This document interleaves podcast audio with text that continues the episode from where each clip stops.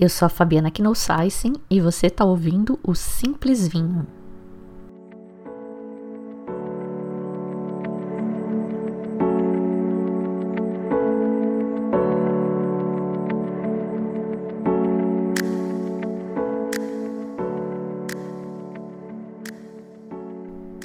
Último episódio de 2022, época de comilança e bebilança, nada mais tempestivo do que falar de harmonização. Como aqui é o simples vinho, é óbvio que a gente não vai cagar regra de harmonização.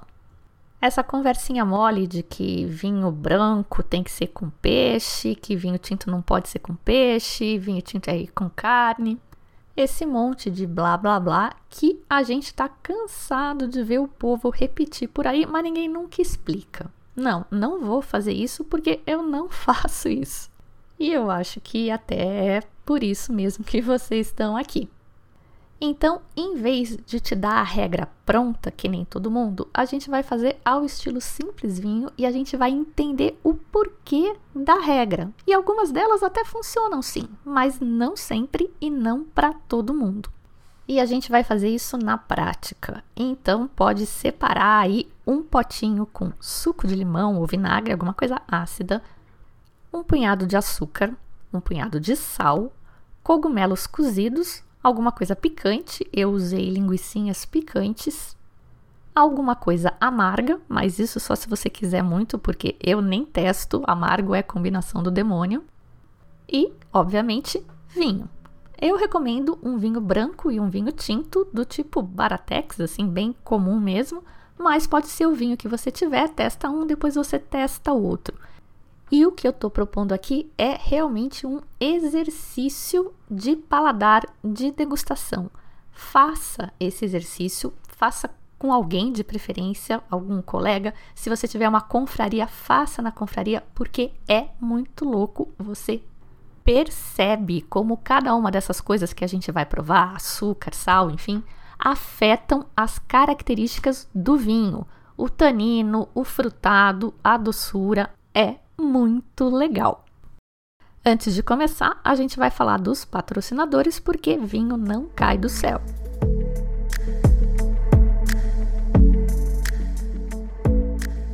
Nosso patrocinador oficial, a For You Wine, tá maior.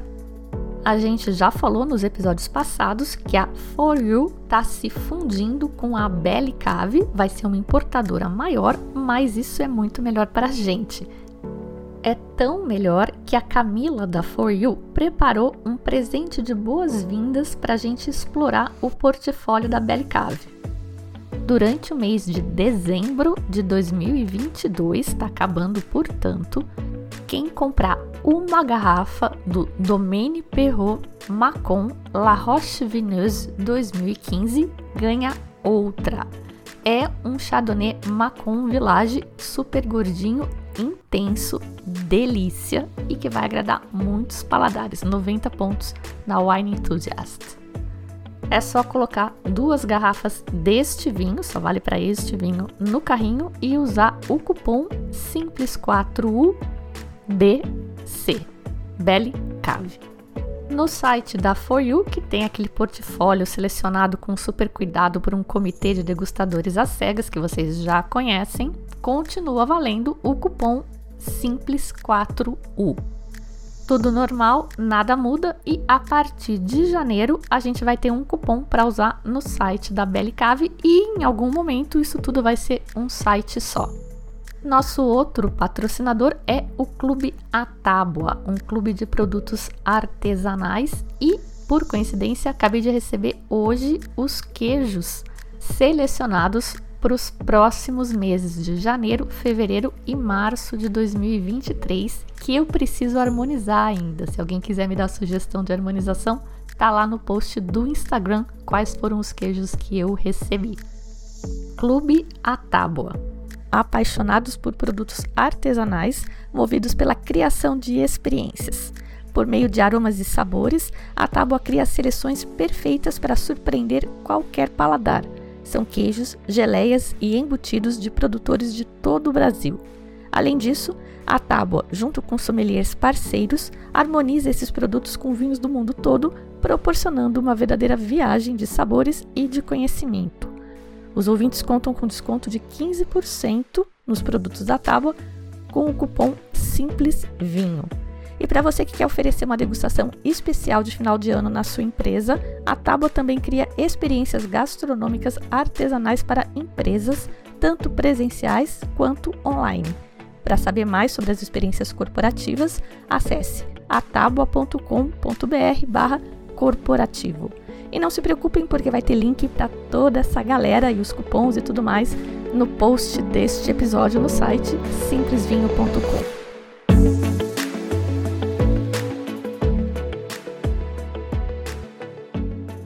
Aliás, essas cestas da tábua são uma mão na roda para dar de presente. Sabe aquelas família rica que tem tudo, que você não tem ideia do que dá para ela? Pois é. A minha amiga ganhou uma cesta dessas. E tem vários tipos. Tem com vinho, sem vinho, com embutidos, vegetariana, enfim, do jeito que você quiser. Bora começar então o nosso exercício prático de análise sensorial de interação de vinho com comida. Esse exercício, na verdade, já foi publicado aqui no podcast em 2020, num episódio chamado A Harmonização Perfeita Não Existe. Essa frase é de um Master of Wine chamado Tim Honey. Ele falou isso em 2019 e, na verdade, o que ele quer dizer com isso é que gosto é gosto. E não tem época melhor para lembrar disso do que essa época em que vivemos acirrada de discussões polêmicas, eventualmente até violentas, sobre uva passa na comida. Tem quem acha lindo, tem quem acha um sacrilégio e tem quem não tá nem aí. Tem toda uma discussão filosófica sobre isso que eu não vou repetir, mas recomendo ouvir de novo porque aquele podcast está muito legal. Eu ouvi ele recentemente. Essas regras, chamadas regras de harmonização, então, são na verdade baseadas em estatísticas. Por exemplo, 80%, estou chutando aqui, né, na famosa regra do 80-20, 80%, das pessoas não gosta de amargo.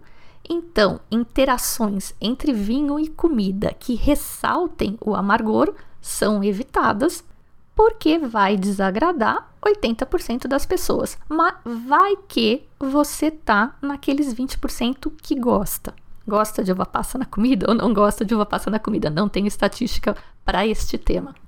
Mas é isso. A ciência toda aí dessa arte, suposta arte que o pessoal chama de harmonização, é entender o que faz o amargor subir, a doçura subir, a acidez, enfim, e tentar conciliar isso com o gosto pessoal de cada um.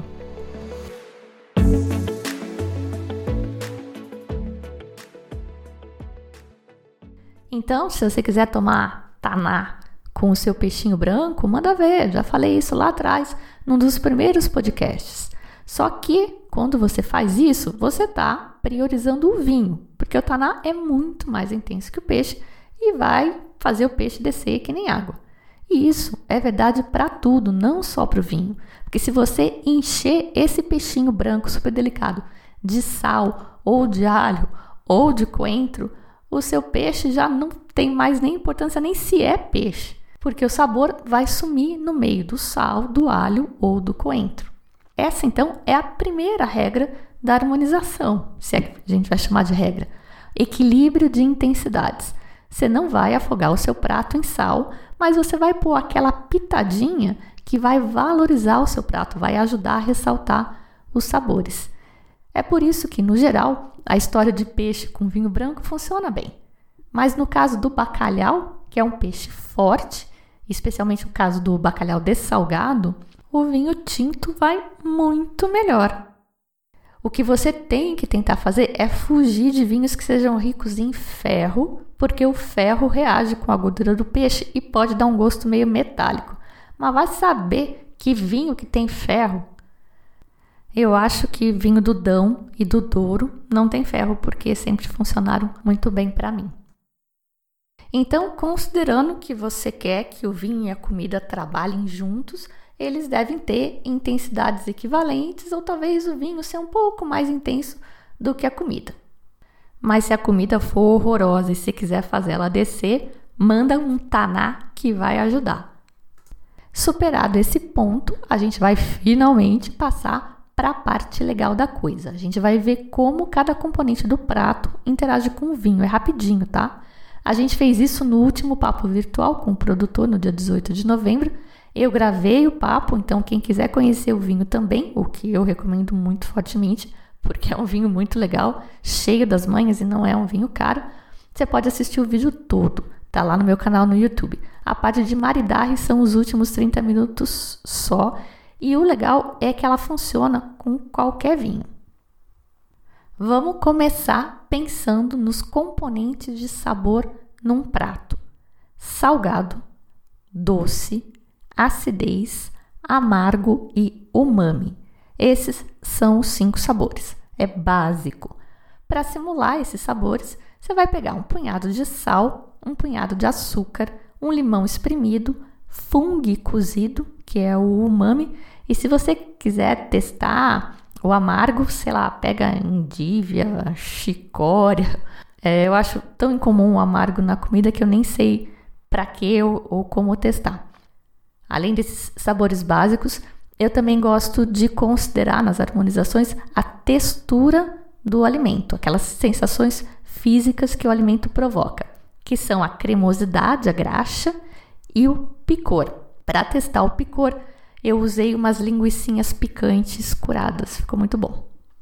Então você vai pegar essas coisinhas aí dos sabores e vai ver como que cada faceta, cada propriedade do vinho interage com esses sabores. E as propriedades do vinho são tanino, álcool, corpo, frutado, acidez e doçura. Dá uma golada no vinho e anota no papel cada uma dessas propriedades. Anotou? Então pega um punhado de açúcar, bota na língua, engole e dá outra golada do vinho. E repara como essas propriedades mudaram. Muito provavelmente, depois da pitada de açúcar, o seu vinho vai parecer que tem mais álcool e vai parecer mais ácido, e em compensação, ele vai ter menos corpo, menos fruta e menos dulçor. Então, capaz que você tinha um vinho redondinho, equilibrado, mas em cima do açúcar ele desequilibrou, ressaltou o álcool, por exemplo. Eu estava com o obstinado rosé Sauvignon Blanc demi-sec, um vinho demi-sec, super cheiroso e docinho, deu uma baixada em tudo isso. Mas como esse vinho é realmente diferente, ele tem muito corpo, não chegou a desequilibrar. De fato, eu matei o finalzinho da garrafa outro dia com mousse de limão e ficou uma delícia, bem geladinho. Mas se você estiver testando, fazendo esse teste com um Sauvignon Blanc, por exemplo, desses Sauvignon Blancs ralinhos, vai ser um desastre. Certeza, vai ficar azedo toda a vida, parecendo um suco de limão sem açúcar. Toma uma água, limpa a boca, limpa a língua e vamos para o próximo. Se não lembra do vinho, dá uma golada nele de novo para lembrar, bota uma pitada de sal na boca e toma o vinho em cima. Lindo, né? Sal é tudo de bom, por isso que a gente come comida salgada e toma vinho.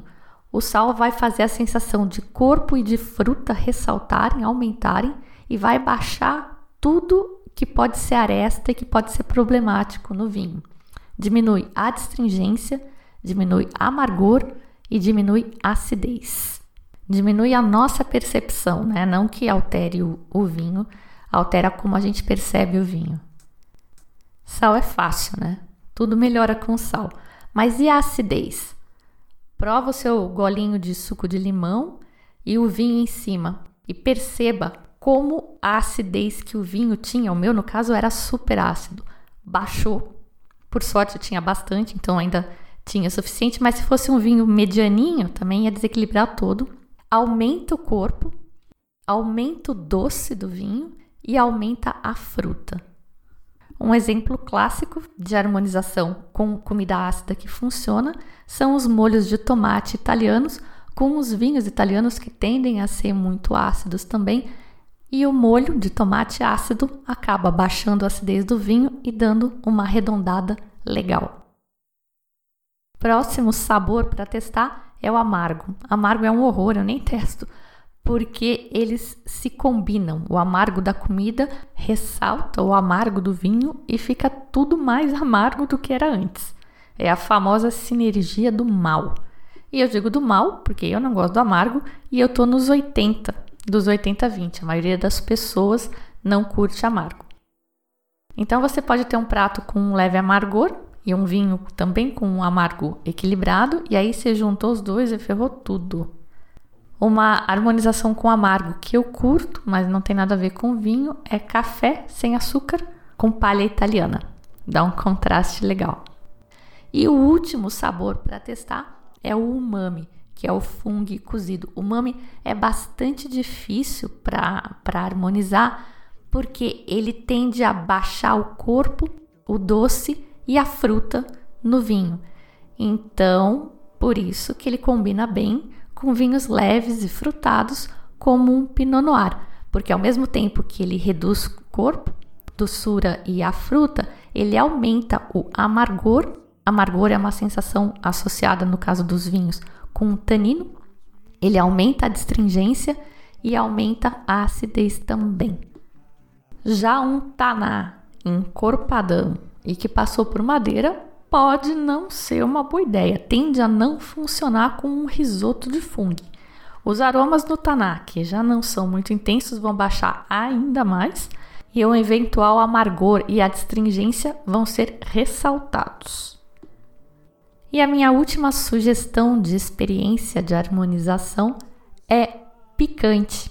Eu tinha a linguiça curada picante e o, o que, que ela faz com o vinho, se você tiver um prato picante? Ele vai fazer o amargor e a astringência do vinho aumentarem também, duas coisas ligadas ao, ao tanino, e vai baixar a percepção do corpo, do doce e do frutado no vinho. É por isso que uma das grandes sacadas, das grandes sugestões de harmonização desse Sauvignon Blanc demi-sec, que era o que eu tinha, o obstinado, é com comida picante. Eu harmonizei com camarão ao curry e ficou muito bem, porque ele tem doce, tem fruta, isso é diminuído, tem esse açúcar que ajuda a dar uma, uma encorpadinha né, no vinho, dá uma engraxada na língua e ajuda a reduzir essa sensação de picor que é uma agressão à língua, né, do, do curry.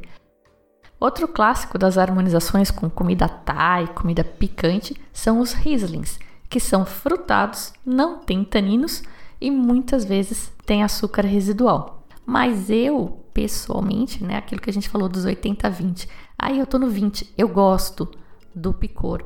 Então eu gosto, por exemplo, de curry com sirá que é um vinho tânico e picante. 80-20, que é o que a gente está falando desde o começo, não existe a harmonização perfeita.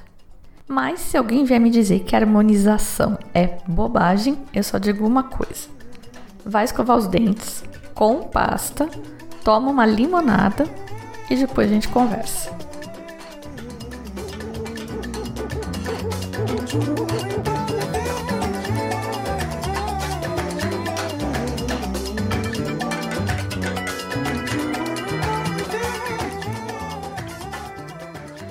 A música de hoje, Jacob Collier e suas harmonizações impensadas, inusitadas, improváveis e que funcionam super.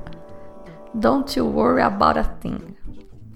E deixei esse finalzinho da gravação original para a gente lembrar que rolava música muito legal aqui no Simples Vinho. Esse menino é um gênio, Jacob Collier é o nome dele, recomendo. E inclusive, passarinho me contou, na verdade foi o meu padrinho Humberto que me contou, que vai rolar show das As aqui em São Paulo em janeiro. Se você conheceu as As aqui no Simples Vinho e vai no show, manda um beijo para ela por mim.